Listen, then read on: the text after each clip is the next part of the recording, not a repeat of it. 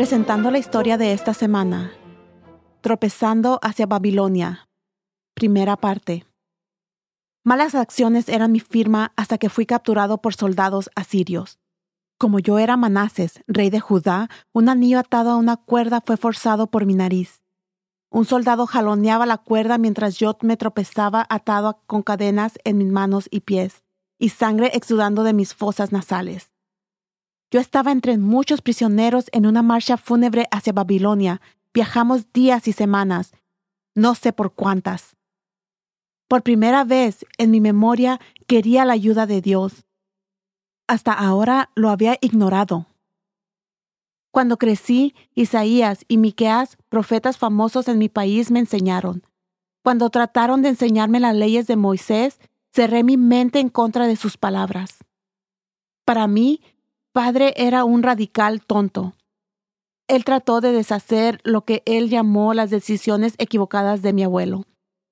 Abuelo había ordenado que las puertas del templo del Señor fueran cerradas para que nadie pudiera adorar allí.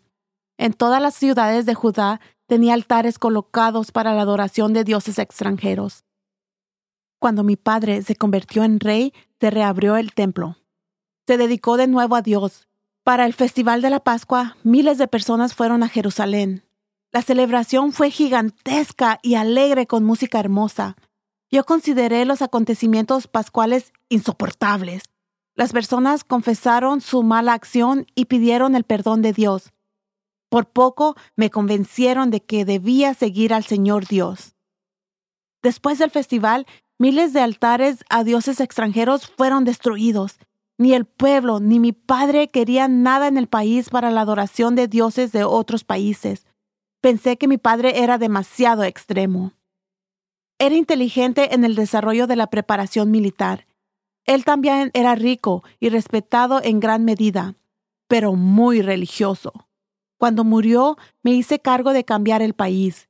Yo fui más exitoso que mi abuelo en liderar a mi pueblo en la adoración de dioses extranjeros. A ningún profeta se le permitió enseñar que hay un solo Dios verdadero. No me puse límites a mi exploración de lo sobrenatural y lo que mi padre había abolido.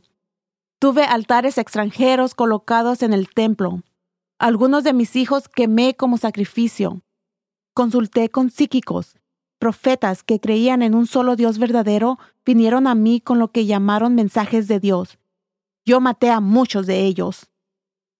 Un profeta me dijo, Manases, rey de Judá, has cometido pecados detestables. Has hecho más mal que los amoritas que te precedieron has llevado Judá en el pecado con tus ídolos. Por lo tanto, esto es lo que el Señor, el Dios de Israel, dice. Yo voy a traer tal desastre sobre Jerusalén y Judá que los oídos de todo el que lo oiga van a sentir un hormigueo. Estos mensajes eran repugnantes escuchar.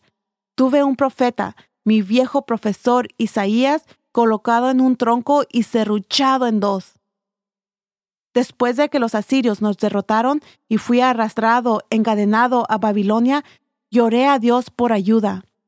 Llegué a entender que yo había arruinado a mi país y a mí mismo. Después de un año de prisión, fui liberado y autorizado a regresar a Judá como su rey. Di gracias a Dios y animé a mi pueblo para adorar al Señor Dios. Las personas estaban confundidas.